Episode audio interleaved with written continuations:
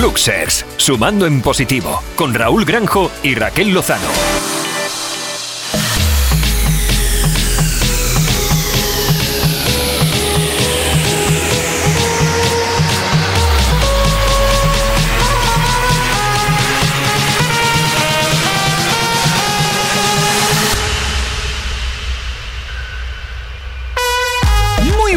A todos y a todas los plusers y bienvenidos una vez más a tu programa que os hará disfrutar y ver las cosas desde el lado positivo. Este segundo programa del año y sexto de nuestra primera temporada muy especial porque presentamos a un nuevo colaborador, Pluxer. Es un chico extremeño, además estudió en esta facultad de comunicación y seguro que os va a encantar. Todo esto con carga positiva. ¡Dale al play!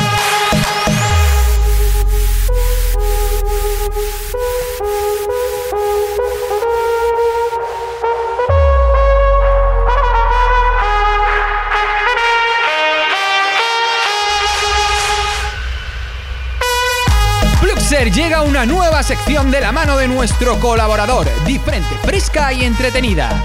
Nos dejará indiferente. Su nombre, Rumbo a Plutón. Reflexiones sobre la vida y los momentos cotidianos. Además de las secciones que ya conocéis, historias y fábulas, hablamos de más, el espejo, la interview y el dato. Hoy hablaremos de una fecha muy señalada en el calendario. En el calendario Pluxer es una festividad llena de colores, cantos, tambores, música, ritmo y disfraces. Hablamos del carnaval. Hoy más que nunca que suene la música. ¡Arrancamos!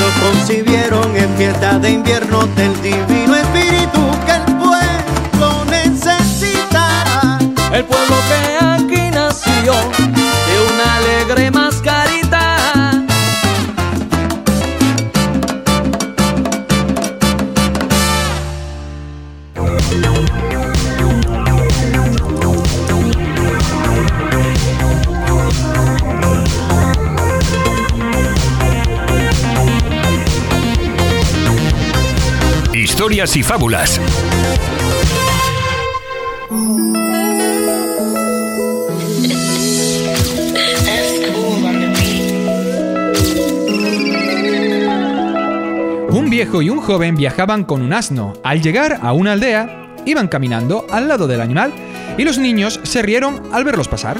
Mirad, esos tontos tienen un asno robusto y van los dos andando. Al menos el viejo podría subirse a él.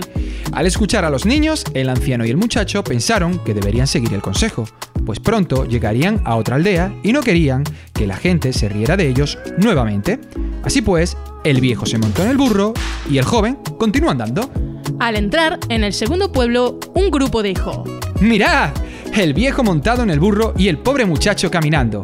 ¡Qué absurdo! Quizás lleva kilómetros caminando y el viejo ahí, tan cómodo.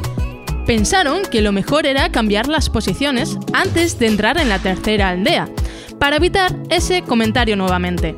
Fue allí cuando un par de mujeres les criticaron de nuevo. Vaya muchacho, más arrogante. Quizás el anciano es su padre o su maestro, y va caminando, mientras él, a quien le sobra las fuerzas, va cómodamente sentado. Muchacho y anciano se miraron de nuevo desconcertados. ¿Qué podían hacer? Al final de una larga deliberación, decidieron montarse ambos en el burro. Era el día de mercado y los comentarios se sucedían a su paso. ¡Mirad! ¡Qué gente tan cruel! El pobre burro está casi muerto por soportar tanto peso. Discutieron otra vez y optaron por llevar el burro a cuesta. Cortaron el tronco largo y flexible, ataron al burro de las patas y lo colgaron del tronco, que llevaban entre ambos. Fue cuando estaban cruzando un puente cuando una multitud se reunió a su alrededor. Vaya par de estúpidos. En vez de montar el burro, lo llevan a cuesta. El burro, con tanto ruido y gente, se puso tan inquieto que saltó y cayó al río, muriendo al instante. Entonces el anciano habló al muchacho. Mira, así como el burro, estarás tú, muerto, si escuchas demasiado la opinión de los demás. Son muchos y cada uno tiene su pensamiento, por lo que dirán siempre cosas diferentes. Si escuchas a los otros en lugar de a ti mismo, siempre irás de un lado a otro sin rumbo propio. Escucha los consejos de la gente que te ama y te conoce, no las críticas o rumores de cualquiera. Siempre habrá gente que hable mal de ti. Hagas lo que hagas. No intentes conformar a todo el mundo.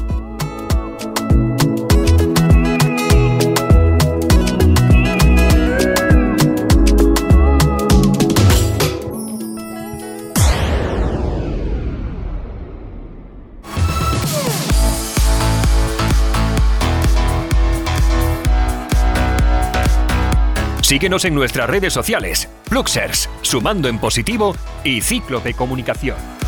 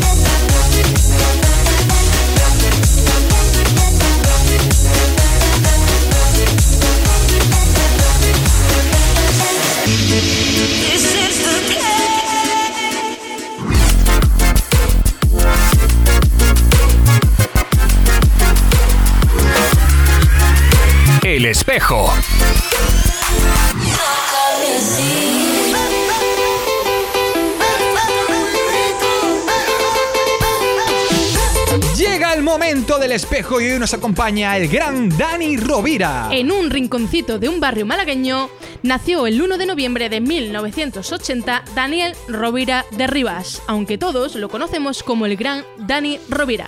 Es licenciado en Ciencias de la Actividad Física y del Deporte en Granada.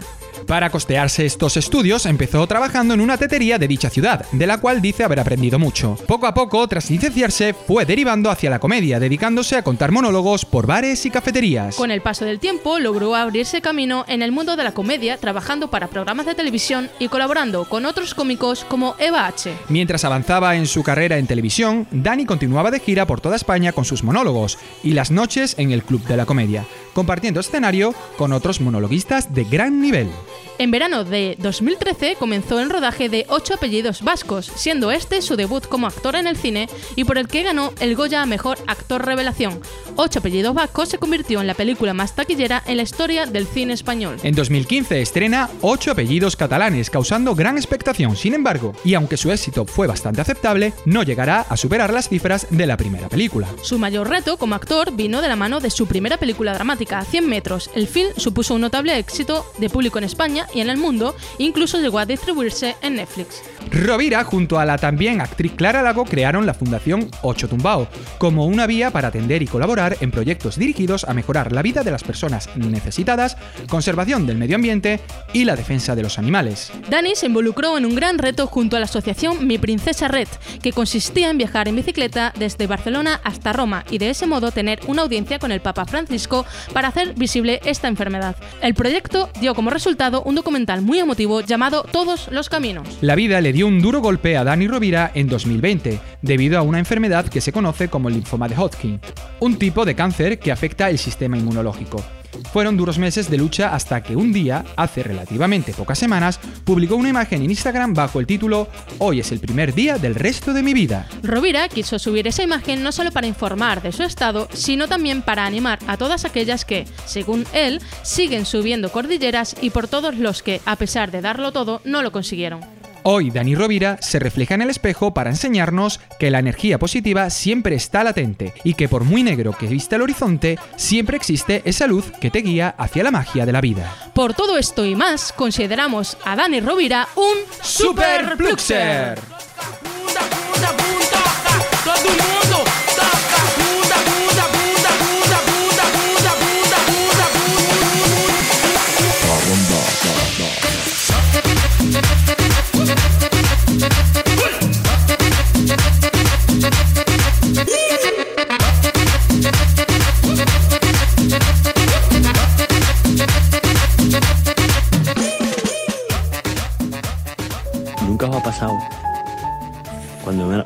Pequeños que recién entrábamos en el cole, veíamos a los más grandes del cole como muy grandes. Y como que a nosotros nos faltaba mucho por llegar. Y cuando menos te lo esperabas, ¡pa! tú ya eras uno de ellos. Y no tenías la sensación de ser tan grande, ¿verdad? Ni parecía que hubiera pasado tanto tiempo. A mí con los chavales de la universidad me pasaba lo mismo. Decía, guau, la universidad, cogiendo la rienda de sus vidas, con las carreras que les gustan, con sus propios coches. Y cuando menos te lo esperabas. Tú ya eras uno de ellos. Y no tenías la sensación de llevar las riendas de tu vida, ¿verdad? Y muchas veces estudiabas una carrera que no te gustaba. Y el coche no era tuyo.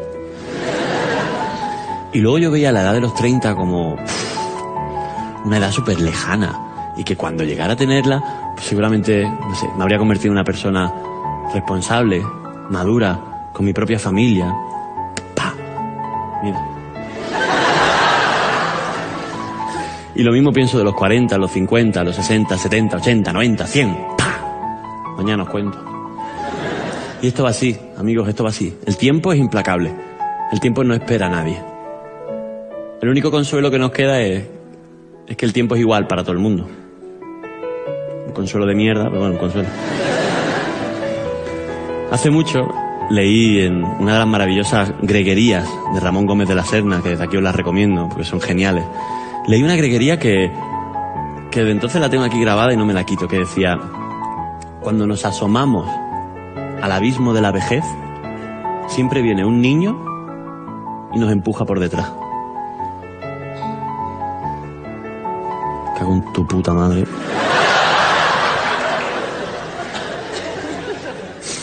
El tiempo. El tiempo. Creo que el tiempo es el concepto más contradictorio que se ha creado en la humanidad. Pero seguro, vamos. Y si no, mira. El tiempo siempre ha existido, ¿verdad? Siempre ha habido tiempo. El tiempo siempre ha estado ahí. Pero qué curioso. Para la gran mayoría de cosas no hay tiempo. A mí personalmente pues, me encantaría poder leer todos los libros que se han escrito. Todo, desde el, desde el primero hasta el último. Pero no se puede. Es imposible. Porque no hay tiempo. Encantaría poder ver todas las películas que se han rodado. Todas. Desde las más buenas hasta las más malas. Pero es imposible. No se puede. Porque no hay tiempo.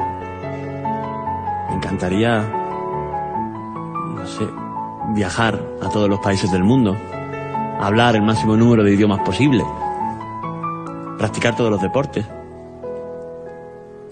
e incluso tomarme un café. Con toda la gente que he querido, con toda la gente que quiero, y con la muchísima gente que seguramente querré. Pero no se puede. Porque no hay tiempo. No hay tiempo.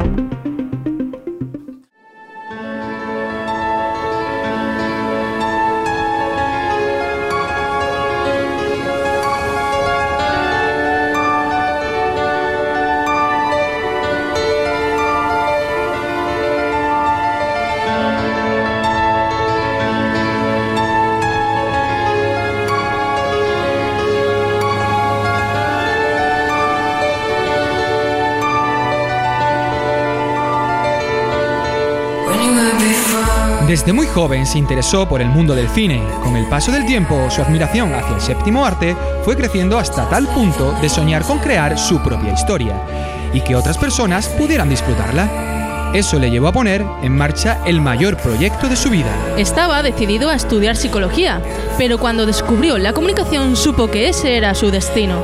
Licenciado en comunicación audiovisual, desarrolló varios proyectos en esta radio, entre ellos el afamado programa El Puzzle. Está inmerso en el desarrollo de su primera novela. Se ha puesto manos a la obra con la mayor ilusión de todas, aunque reconoce que a veces las ganas desaparecen, pues la musa en ocasiones se desvanece. Siete años después de su novela está escrita y su sueño un paso más cerca. Tenemos la suerte de que él sea el nuevo colaborador, Pluxer, que nos marcará el rumbo a Plutón. Te invita a viajar en cada programa hasta ese lugar con el que siempre soñaste. No estamos hablando del hotel más lujoso del mundo, ni siquiera de las paradisíacas playas del Caribe. Tendrás que descubrirlo a través de los micro relatos sonoros que esta sección lanzará para todos los Pluxer. No olvides abrir bien tus oídos y sobre todo tu mente. Tenemos el enorme placer de presentar a un gran profesional que nos acompañará a bordo de su nave. Él es el gran José García Macero.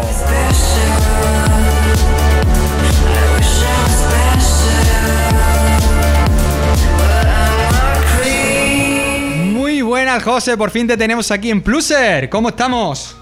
Muy buenas chicos, ¿qué tal? Encantado ya de, poder estar con vosotros. Bien, qué alegría, sí señor. José, tú eres un hombre de comunicación. ¿Cuándo supiste que esta era tu vocación?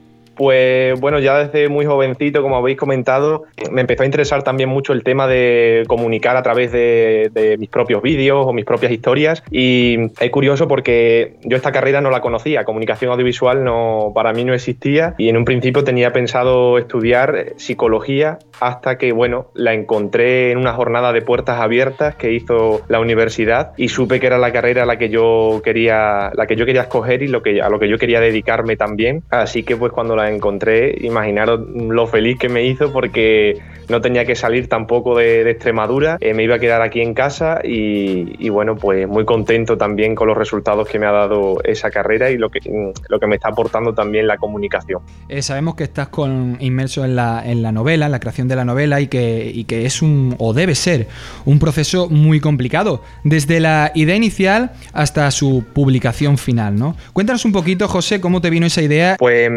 comencé haciéndola a 15 años aproximadamente. Eh, por eso, porque pues tenía esa historia en mi cabeza y quería, quería compartirla también con la gente. Al principio, pues mucha ilusión, muchas ganas, eh, empecé a escribir muchos capítulos y luego pues llegan también un poco con la época de los estudios en el bachillerato, empiezas un poco a dejarlo más apartado y bueno, en general es un proceso mm, de altibajos, por así decirlo, ¿no? Empiezas, como digo, con mucha ilusión, llegan momentos en los que tienes que dejarla apartada por el tema de estudios y otros asuntos, intentas retomarla, pero al final, como también es, es algo nuevo para ti, no tienes tampoco una formación detrás ni has escrito nada, ningún, ningún libro antes, pues, pues al final cuesta un poquito más dar eso, ir avanzando y dar pasos, pero finalmente, no sé, pues llega momentos en los que la concentración vuelve. Os mencionaba también que, que esa desilusión te desilusiona tu propia historia, incluso en algunos momentos, y piensas que o no va a gustar o a lo mejor no vas a estar a la altura de lo que se espera de ti porque pues ya hay bastantes personas esperando el lanzamiento de la novela pero bueno al final intentas dejar un poquito todo eso atrás centrarse en lo que verdaderamente es mi proyecto y la ilusión que yo tengo y a pesar de las dificultades con las que me he ido encontrando pues he, intentado sacar adelante esa novela y bueno a día de hoy por fin está escrita genial es decir que a veces pues claro la musa, ¿no? Pues te abandona. Pero, ¿nos podrías contar algo de la novela, algo sobre la novela? Adelantarnos un poco. Una primicia. La novela es un drama, un drama familiar. Eh, todo gira en torno a, una familia, una familia pues normal, humilde. Eh, son los Ortiz Montero. Y bueno, el protagonista es eh, el hijo de la familia, el hijo pequeño, ¿no? Que se llama David.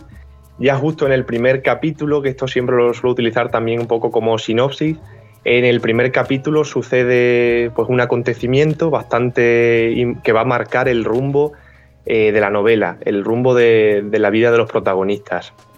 Hay un asesinato un miembro de la familia es asesinado. Entonces, detrás de ese asesinato hay, hay una trama bastante curiosa. Los propios miembros de la familia se van a ir sorprendiendo a medida que avanza la historia eh, de lo que esa persona escondía. Esa persona que muere eh, tenía detrás bastantes cosillas interesantes y bueno, a partir de ese, asesinato, como digo, el rumbo de la familia pues toma caminos diferentes, se tienen que separar y hay bastante sufrimiento, pero como yo siempre digo y me ha gustado plasmarlo en el libro, a pesar del sufrimiento y de estar ahí en ese agujero, siempre, siempre ellos veían una luz de esperanza al final. O sea, que son pluser, ¿no? Son una familia pluser. Una novela por, ¿Eh? por supuesto, eso siempre. claro que sí, José. Estaremos esperando esa novela de intriga y misterio que, ansiamos leer. En tus redes sociales, eh, los pluxer pueden ver tus trabajos audiovisuales, esos tan chulos y creativos que haces. ¿Cuál es tu inspiración a la hora de crear ese tipo de contenido? Bueno, a la hora de, sobre todo, empecé ahora también, después del verano, comencé con, reflexiones que, que, solía escribir le pues grababa un vídeo, le ponía voz, en fin, me hacía mi montaje y depende también del momento. A lo mejor hice hubo un tiempo en que me tocó estar confinado en mi habitación y le daba vueltas a la cabeza y al final decía, bueno, hay una letra de una canción de, que me gustaba mucho y pensé, ¿por qué no le pongo voz, por ejemplo, a esa, a esa letra que también era un poquito el estar ahí en tu habitación tantos días encerrado, pues la canción se llamaba Ojalá, ¿no? Y era, pues eso, pensamientos positivos de que esto va a terminar pronto. Y me surgió pues una especie de reflexión también ahí. La última que hice también fue agradecerle, por ejemplo, a las personas mayores. Me inspiraba a lo mejor pues cuando iba cuando veía a mi abuela, hablaba con ella por teléfono, pues decía, tengo que hacer algo a través de mi abuela, agradecerle también a todas esas personas mayores todo lo que nos han dado a nosotros y, bueno, de alguna forma, pues que estemos nosotros también hoy, hoy aquí. Entonces, pues me voy inspirando, depende del momento también y de la situación en la que, en la que esté. Y como licenciado en comunicación audiovisual, José, ¿cómo ves la situación actual y hacia dónde crees que vamos? Con esta con la pandemia ha llegado el momento, sobre todo en el audiovisual y en todos los sectores también, de eh, reinventarnos, de, innovar. Al final siempre tienes que adaptarte a, los nuevos cambios que llegan, porque yo pues lo decía también en alguna reflexión de las que hacía, que pues la vida te va poniendo cambios, ¿no? Y, entonces pues tienes que saber adaptarte a ellos y, e innovarte, reinventarte y a mí, por ejemplo, eso es una de las cosas que más me gusta porque quiero estar muy activo siempre, creando, innovando cosas. Entonces yo creo que ahora nos toca, pues eso, adaptarnos a esta situación y darle otro toque, ya sea a nuestro negocio, a nuestro, no sé, por ejemplo, comentaba, no sé, moverse y reinventarse un poco para los tiempos que vienen. Por eso es, eh, es una de las cosas por la que estás en Pluser, José, porque realmente eres una persona que nosotros desde aquí siempre reivindicamos que estás reinventándote, intentando superarte en el día a día y creo que eso es algo efectivamente activo y ahora es muy importante en la situación en la que estamos viviendo. Nosotros siempre desde aquí se lo recomendamos a los plusers que, no se hundan, sino que vean la posibilidad, aunque estén abajo en el, en el fondo del pozo, pero siempre intentando salir a flote, ¿no? Eso es, viendo la luz del túnel. Pues José, eh, ¿Qué podrías decirle o podrías decirle a esas personas, estudiantes que ahora están inmersos en la carrera, ¿no? Algunas pautas para ser eh, de alguna manera productivos y activos en la vida profesional. Yo les diría sobre todo que cambien el chip y nos, y organicemos.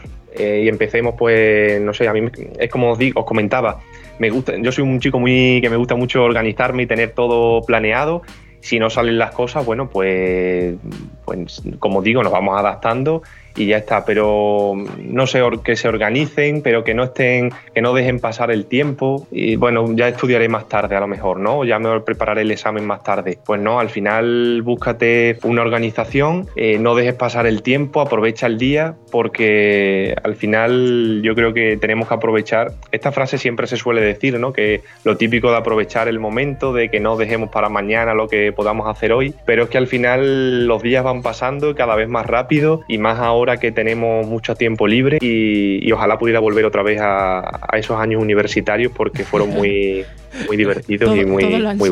Todos estamos igual. José, mira, ahora vamos a pasar a la segunda parte, que es una parte de la entrevista más divertida, más amena, donde vamos a jugar un poquito contigo. Pero antes sí que es verdad que nos gustaría que nos contaras un poquito sobre esa sección que vas a hacer aquí para todos nuestros plusers eh, en cada programa. Bueno, pues con esta sección mm, lo que vamos a, vamos a intentar hacer cada, en cada programa, digamos, sumergirnos en un, en un viaje, eh, un viaje donde despertemos nuestra imaginación. Precisamente en el, esto lo vamos a hacer a través de mm, microrelatos que yo, a los que yo les voy a dar vida y por eso digo mm, despertar nuestra imaginación porque una vez que comienza el microrelato es para, bueno, como decíamos, decía en la presentación, abrir nuestros oídos, pero también abrir nuestra mente. Justo el primer microrelato eh, es, una, es también un poco una presentación en el que, bueno, aparece, eh, nos sumergimos en un viaje, ¿vale? Van entrando personas a, a una especie de, bueno, de un medio de transporte, no, no sabemos cuál, no lo imaginamos, y es un viaje directo a, pues a eso, a potenciar nuestra imaginación, a dejarnos llevar. Creemos que solo la imaginación o la creatividad es para los artistas, pero yo creo que todos debemos tener eh, ese, ese punto. Incluso me acuerdo de mm, hace unos meses lanzaron un eslogan, un canal de televisión que decía, la imaginación no se puede confinar. Y además la imaginación nos da para ser libres y yo creo que eso es lo más bonito. Esa frase eh, me parece brutal. Eh, José, vamos a empezar esta segunda parte y te comento. Son respuestas muy cortitas, preguntas cortas con respuestas cortas, ¿vale? Así que comenzamos Vale. con la primera. Venga, José.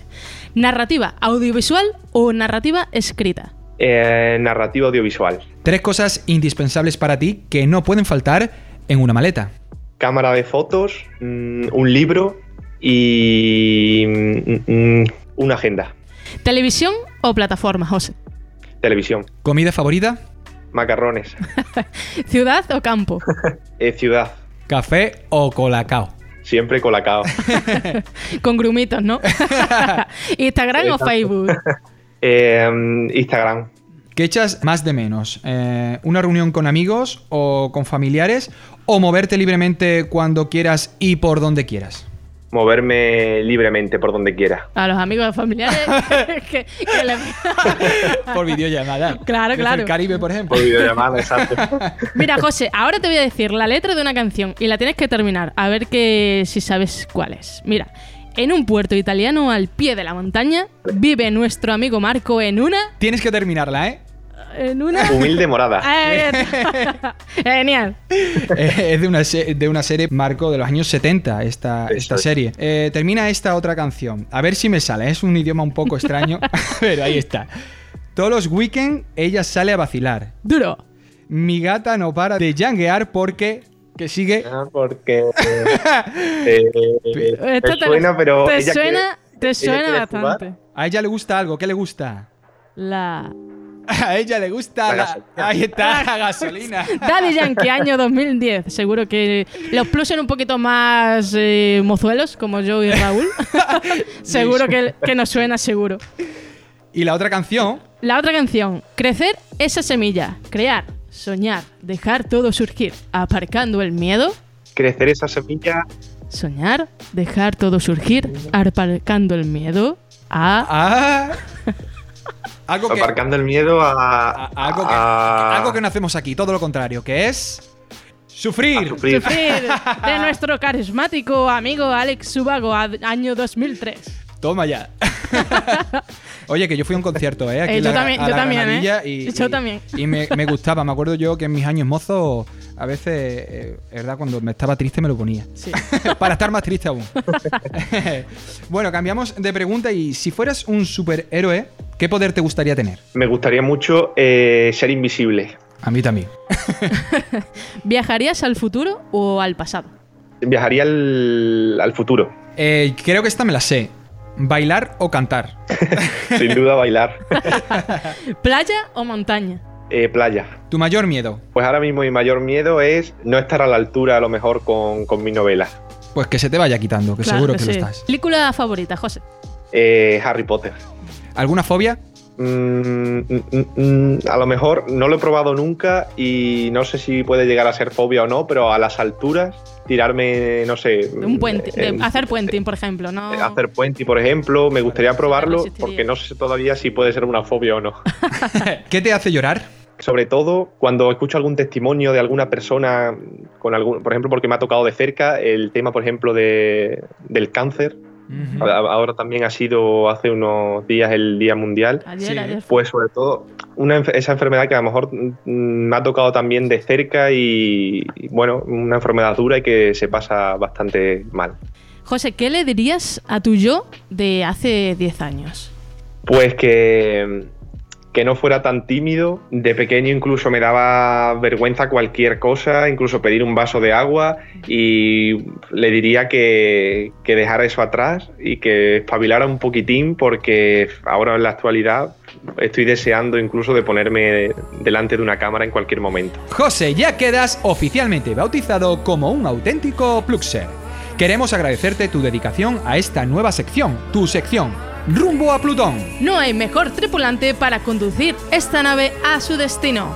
Cada programa estaremos atentos a esas reflexiones que sin duda no nos quedarán indiferentes. Bienvenido a Pluxer Sumando en Positivo. ¡Despegamos!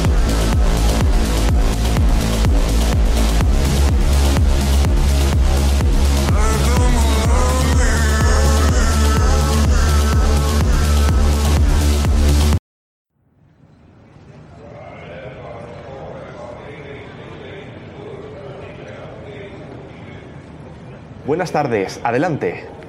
Sí, su asiento se encuentra al fondo. Pase. Disculpe. Sí, dígame. Mire, es que me han ofrecido hacer este viaje, pero no estoy muy convencida. ¿Puedo preguntar por qué?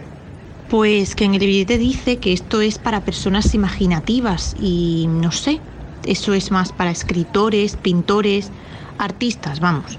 Yo no es que tenga mucha imaginación. Precisamente por eso que acaba de decir, es usted la persona idónea para embarcarse en este viaje.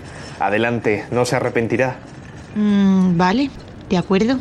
Eso es. En el billete está indicado el número de su asiento. Bueno, parece que estamos todos. Capitana, ¿todo listo por ahí? Afirmativo, compañero. Estamos listos para el despegue. Bien, vamos allá.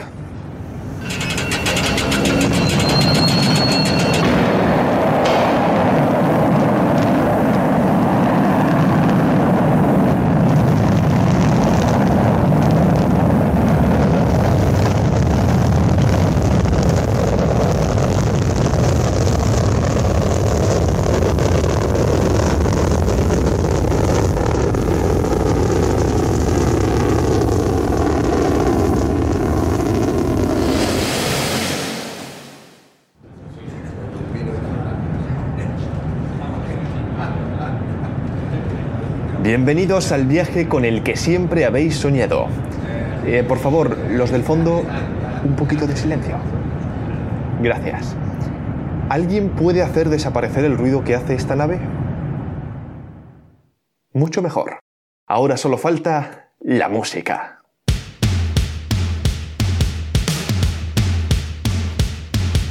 Muchos pensáis que la imaginación va ligada a la infancia o es cosa de escritores y algunos locos. Error. Todos poseemos la capacidad de imaginar. Unos en mayor medida que otros, pero es algo que va intrínseco en nosotros. Seguro que alguna vez has imaginado un sonido, un olor o incluso una emoción. Y te digo más, estoy convencido que en alguna ocasión has modificado pues tu técnica a la hora de estudiar o has decidido innovar con alguna receta de cocina. Pues ahí está, eso es la imaginación, tu imaginación.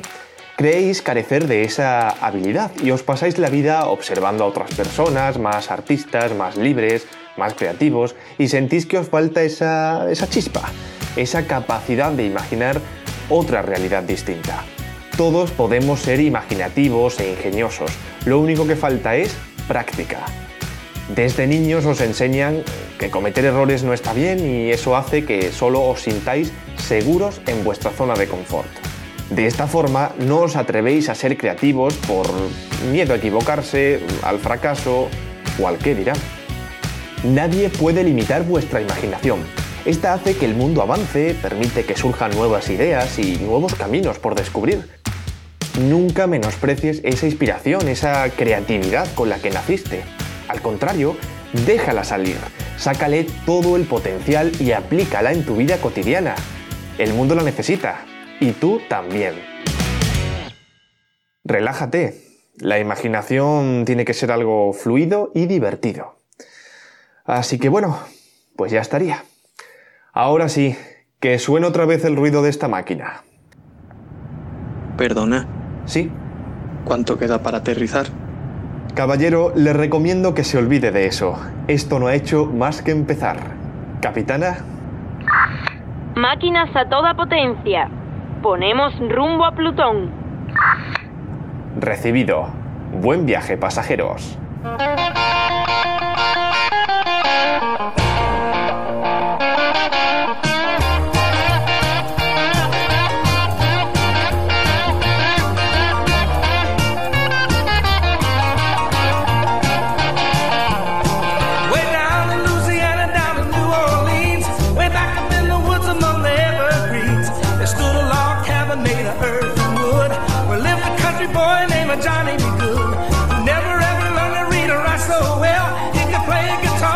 He's ringing a bell. Go, go,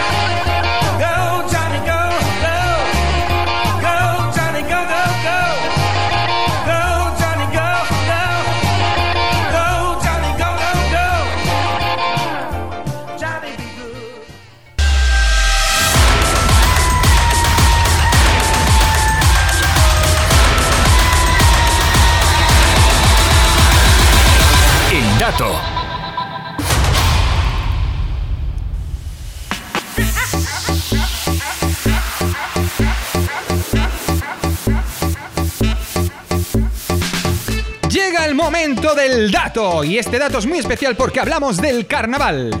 El calendario del carnaval está estrechamente relacionado con las festividades religiosas, como la mayoría de las fiestas españolas, pero también tiene sus raíces en los tiempos clásicos. La celebración comienza la semana anterior al miércoles de ceniza, que marca el inicio de la cuaresma y que representaba una oportunidad perfecta para satisfacer todos los impulsos antes de que comenzara la abstinencia de cuaresma. Hay otras teorías que trasladan la idea general del carnaval a la antigua Grecia y Roma, concretamente a la Saturnalia, cuando los maestros servían la cena a sus esclavos y el orden social se invertía. En estos días predominaba los excesos, la indulgencia y el libertinaje con las bacanales, celebraciones en honor a Baco, el dios romano del vino y el teatro. Una de las tradiciones del carnaval es disfrazarse. Los disfraces del carnaval son mucho más que pintura facial y telas coloridas. Son niveladores sociales. Desde hace siglos los disfraces han servido para derribar barreras sociales, eliminando clases y represión. No hay carnaval sin su deidad. El más común se llama Momo y era en la mitología griega la personificación del sarcasmo, las burlas y la ironía. El carnaval de Badajoz se celebra en la ciudad de Badajoz, siendo considerado el mejor de Europa en lo que concierne al desfile de comparsas y uno de los tres mejores carnavales de España. Hay distintas teorías sobre el origen de la celebración del entierro de la sardina. En primer lugar, el hecho de pasar a fuego podría considerarse una llamada de atención al orden.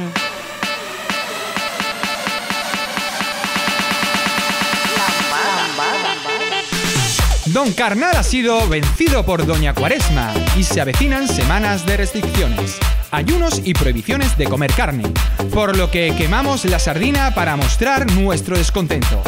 El coronavirus nos ha robado la magia de vivir nuestros carnavales. En Extremadura es una fiesta de gran interés por su riqueza cultural. Todos estamos deseando que llegue esa gran fiesta donde prima la risa, el baile y la libertad.